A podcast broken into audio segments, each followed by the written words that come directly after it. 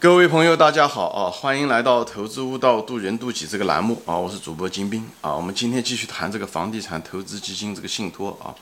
呃，前面两集谈到了，一个是谈到了房地产信托的基本上是什么啊？它说白了就是一家资管公司来管理房地产，通过出租获得利润以后，有百分之九十的呃利润，每年的净利润返还给股东，也就是你这些基金的我们买在。二级市场买入它的这个基金的这个股东啊，这个信托基金的股东，你买了以后，所以呢，这个公司呢，一个就可以你可以分红，它一般每年大概百分之十左右啊，在美国是这样，巴菲特也常常用这个呃方式啊，他不个人的资产，嗯，除了伯克希尔哈撒韦，那基本上都是这个啊，呃，另外呢，就是嗯，他这个公司呢，因为他这个本身这个就可以交易啊，就是你这个买的这个。呃，REIT 本身就可以交易，因为这公司有可能房地产如果涨价的话，它会增值。当然了，如果房地产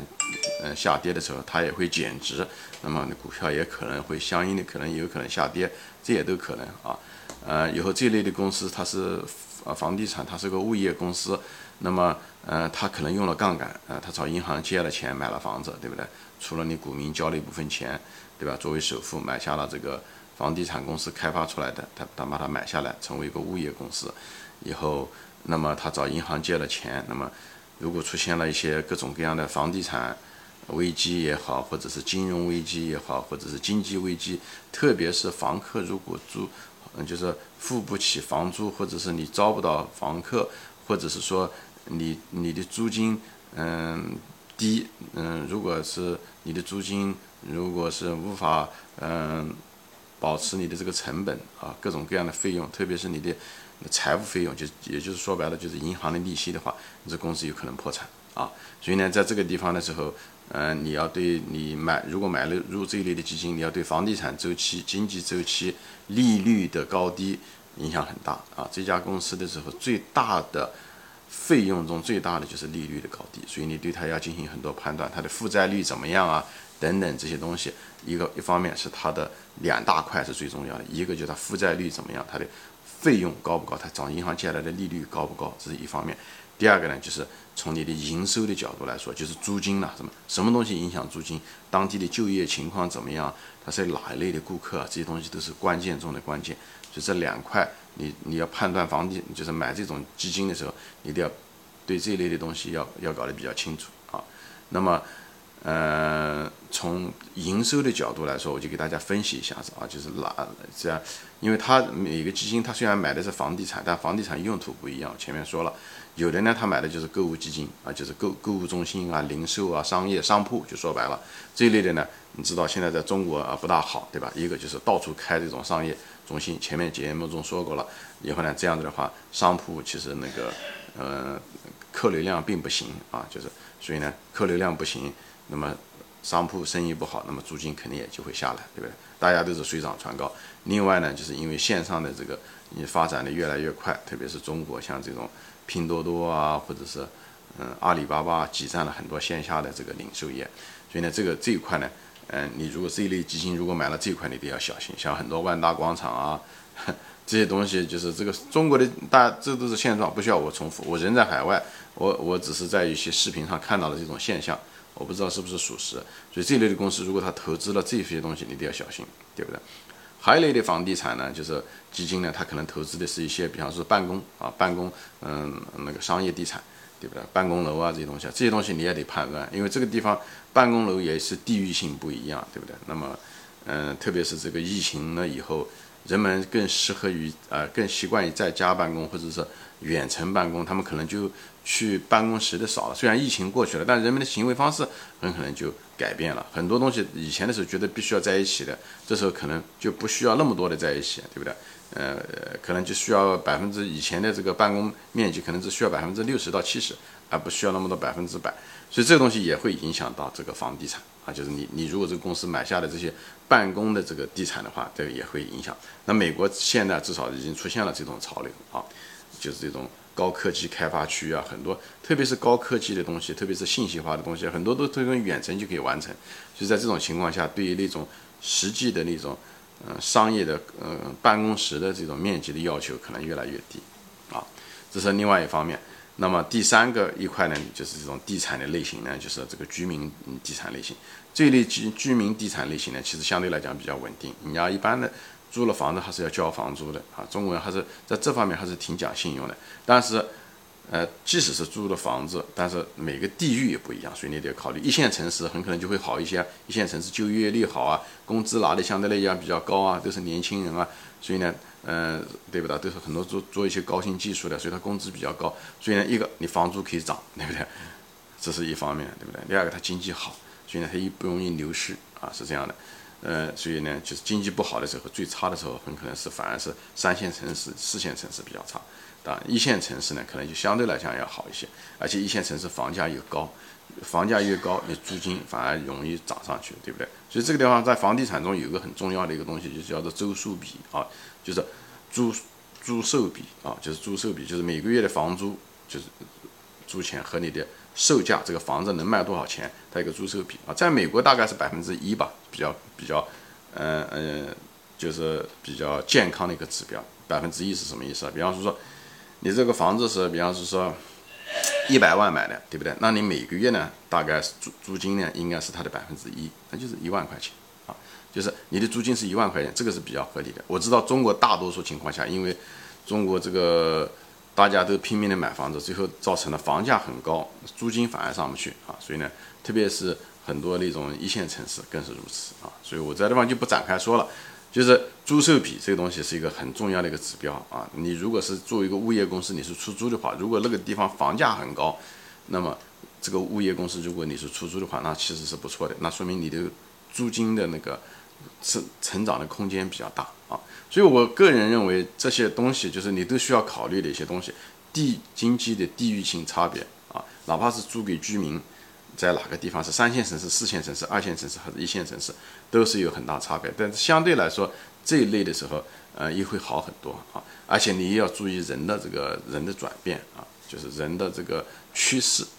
很多人。嗯，觉得啊，中国人喜欢买房子，好像不买房子，很多压力都是父母来的，就是一定要拥有房子，一结婚都要有房子。我觉得这种传统的观念其实也正在在改变，就像独生子一样的，以前中国人都说多子多福，对不对？也就是那么计划生育那么一两代人，人的整个的观念都变了，人们再也不需要多子多福了，生一个孩子他都嫌多，不要讲生两个了，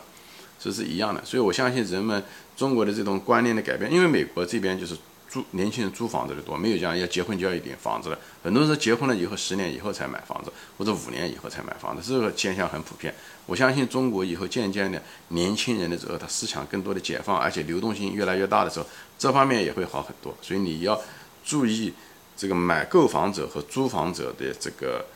嗯潮流和这个文化的变化，这个东西都很重要，因为这是直接涉及到。这家房房物业公司能够以后将来它租客会不会越越来越多？啊，这都是很啊，对不对？还是以后租客越来越少？这些东西都你都需要考虑的东西。你如果买了它啊，那么还有一类的房地产就是这个物业呢是什么呢？就是地产的是就是养老院啊。那么中国知道中国中国人的老龄化很严重，他如果有一类的就是这个地产那个投嗯投资啊，他们就是买的地产就是买。大量的在美国至少是这样，建了很多养老院啊。美国的，因为它这个养老的这个婴儿潮来的比我们早啊，所以呢，他们现在在全市全国各地都建各种各样的养老院。所以有一些那个地产嗯投资，他就投养老院的建设这一类的，其实也是在美国至少是不错的啊，就是它是不错的，因为嗯很一部分是政府来付嗯一部分的租金啊，嗯，美国这方面福利还是不错的。嗯，以后大家都有退休啊，储存储，它这里面有各种各样的，有的做的很大啊，规模做的很大。那中国现在也进入了这个所谓的老龄化啊，这个估计这方面会越来越多。所以这地方的时候，你买这个东西的时候，也是它租金会不会上涨啊？呃，每个地域都不一样，对不对？可能在一线城市的周围或者一线城市那边的时候，养老院可能租房租可以可以上去啊。但是一线城市的价格也很高，对不对？所以这些东西你都要诸多的考虑。但是相对来讲，养老院或者这种医疗保健、安养院等等这些东西，它也是一块，就是做这个基金的。所以你你。我在这方无法提供具体的建议，因为人不在中国。我相信很多网友，你可能更了解中国的这种情况，老龄化的情况，某一个地域的房产怎么样，租金怎么样，这些东西你都需要打听的啊。当然，有的公司它这种嗯，投资基金大，它可能在全全国各地都有，有那么可能有那么十几家，甚至上百家，在美国有上百家的地产的这种公司比比皆是啊。这种这种所谓的 REIT 就是地产投资基金，好吧？这是第四，它这是一个第四类的，就是以养老院、安养院、医疗保，嗯，这这些东西为地产的啊这类的公司。啊，还有一类呢，就是比较小了，就是什么呢？就是做的是大学、大学宿舍啊。美国很多，它这点跟中国可能不一样啊。中国可能大学宿舍都是学校拥有的，嗯，在美国也有很多大学宿舍是学校拥有，但是大学宿舍本身的这宿舍本身并不是学校的，虽然它在学校里面，但是 确实学校把这个说白了，他就把这个嗯出租公寓啊这些东西全部外包了，外包给这个。嗯，这这些就是所谓的投资基金。那么这个东西相对来讲，嗯，也比较稳定，对不对？因为既然大学他能够付得起上大学的钱，那他，对不对？他住房是绝对没有问题的，又有政府补贴，而且一般的父母亲都会一些补贴，所以这方面的租金都没有什么问题啊。当然了，如果那个大学人大家都不去上那个大学，那可能也有问题啊。但是往往这些基金啊，它它不是只是投资一家大学，它投资很多大学啊。所以就是大概这么五六类吧。所以大这些东西，说这些东西什么意思呢？就是你当你投资，你买一家那个投资地产公司的时候，就是这种嗯基金信托的时候，你不能只是看它的股票，你或者只是看它的那个呃怎么说呢？就是财务报表啊，看它的这当然也很重要了，对不对？看它的这个每年的财务的这个杠杆率怎么样啊？看它的这个财务费用怎么样？另外一方面要看它的这未来的这个。租金的情况怎么样？未来租金会会不会越来越不断的增加，或者说还会越来越减少啊？这些东西都是直接涉及到你未来的利润怎么样。所以这些东西，那么前面讲了，这是房地产的类别啊，到底是购物中心呢，商铺呢，还是办公室呢，还是居民那个住宅呢，还是对不对？还是养老院呢，还是嗯学生的这个宿舍呢？这些东西他们都有差别，所以这东西也得看。还有一个当然了，看这个房租的成长性了啊，这些东西，嗯，我就大概就说到这个地方。所以投资的时候，你要是因为这个东西对大多数中国人来讲都是新的东西，所以我就大概给大家说一下这东西，呃，给大家引一条路吧，就是你从那地方开始，在这两个方面，啊，一个是类型，一个是嗯财务报表这两块重点的指标，你应该看些什么，以后你才知道你该不该投这家公司，或者是投哪家更好的公司，好吧？呃，我基本上都说完了啊。我一想最后想提一下是什么呢？就谈一下子中国推动这个房地产投资基金的未来的影响和会牵扯到什么啊？我个人认为，政府推动这个房地产这个所谓的基金啊，其实，嗯，政府的目的，这是我的猜测啊。政府的目的实际上是什么呢？他想引流，他就是利用股市上大量股民的资金啊，去投入房地产。但是投入房地产一直又不是想把房地产产呃呃推高，恰恰相反，他们是想印制房地产，因为房地产现在中国的现在买房地产的这些人都是个人投资者，对不对？你买了房子，你希望它涨，或者是你需要用，对不对？很少人说，但是现在呢，他通过股市呢产生了大量的房地产投资基金，这些投资基金买的房子呢，他也从房地产公司买来，他买来了以后呢，他实际上是租给那些房客。租给了这些房客。如一旦你想想，一个年轻人他进入一座城市，他无非两个选择，一个就是花钱买那种高价房，对不对？他如果有钱的话，他没有钱呢，他就需要租，对不对？当然，他一旦租了以后呢，他很可能真的就不想买。如果租的更划来的话，所以这个租售比很重要，就在这个地方。所以这个东西就是一个一个每座城市的租售比，直接影响到这个这个这个租金会不会有成长空间，还是房价上涨有成长空间，或者是下跌的空间。所以这个东西要仔细看，就是所以呢，我个人认为政府以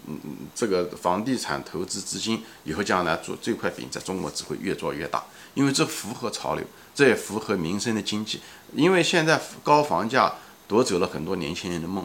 年轻人又想到大的城市发展，但房价又那么高。所以在这种情况下，而且以前的时候做过一些什么长租公寓，其实长租公寓这东西是个是一种方法，它这种思路是对的，但是很可很可惜，可操作性太差，因为它一个长租公寓，他只要做个二房东以后呢，他那个房子还在嗯这个城市的到处都是啊，嗯这栋楼里面有一那个房子，以后呢跑到别的地方还有一个楼，就管理上面非常不方便，就从物业管理和房客的管理上面是很很不实际，成本很高的。所以呢，这就是为什么这些长租公寓最后一个个的破产，跟这个很有关系。所以这种应应用那个美国的这种经验，就是说买把这整栋楼甚至整个区全部买下来，那里面全是出租房，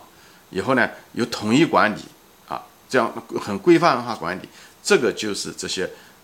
房所谓的 REIT 就是房地产投资基金在干的事情。以后我相信中国以后将来各各个地方都会大量的出现这个，这在美国早就有了啊。大量的会出现这种地产买下来以后出租，这样子以后整体的把租金，因为它它管理费用比较低啊，对不对？所以把整体的租金又可以降下来。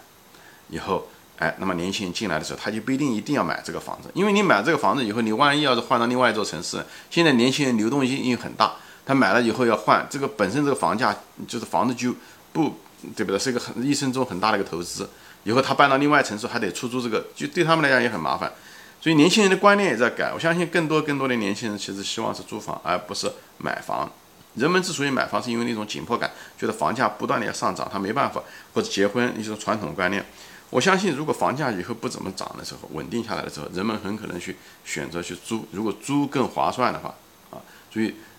所以我我个人认为，这个东西对印制那种房价那种购买型推动、投资型推动房价是有好处的。所以那个。呃，我们国家说不是说了吗？几年前就说了，对不对？房子是用来住的，不是用来炒的啊！我觉得不仅仅是用来住，而且是用来租的，租了住，而不是买了住，更不要说是炒了那种投机性，把这房子作为一个金融产品在炒。我觉得，呃，其实国家在通过各种方式，我觉得这个也是一种方式，因为中国的普遍的在股市上的时候呢，本身的这个股市的这个现到目前为止，公司的质量确实不行。作假，对不对？各个方面，哎，房地产这东西毕竟实打实，它毕竟有房子在那个地方，而且出租啊、租金啊这些东西都是透明的，做假账你也很难做。以后呢，这个是我觉得是两全，就是就是一石二鸟吧，对不对？又解决了房地产的问题，印制了房价，又给年轻人一个比较廉价的房子的嗯解决方案。同时呢，又可以把股市上的这些股民呢，也可以给他们得到一些比较好的收益。特别是中国老龄化以后，呃，国家的这个退休金也不一定能够保障得了。那么他买这种，哎，买这种东西，大家退休的时候每年一个百分之呃十左右的回报，那是相当相当不错的。不一定说每年都是这样的，基本上平均可以做到这一点。又以后呢，又可以躲避那种做假账啊、那种暴雷啊那种事情的时候，哎，这个我觉得无论从退休的角度。从股民的角度，呃，还是从房地产给年轻人的角度，我觉得都是一个非常好的一个方案。当然，对于房地产公司，呃，短期内可能是有好处，因为大量的基金流入以后呢，让这些房地产公司来建这些房子，对不对？所以它生意会好一些。但是我认为长期来讲不一定好，因为房价如果不涨，人们建房子会只不不会建得多，只会越建越少。那么房地产公司很可能是会有挑战，好吧？所以他们之间多多少少是长期是竞争关系，短期是合作关系。我个人这么认为啊。好，今天我就说到这里啊，谢谢大家收看，我们下次再见，欢迎转发。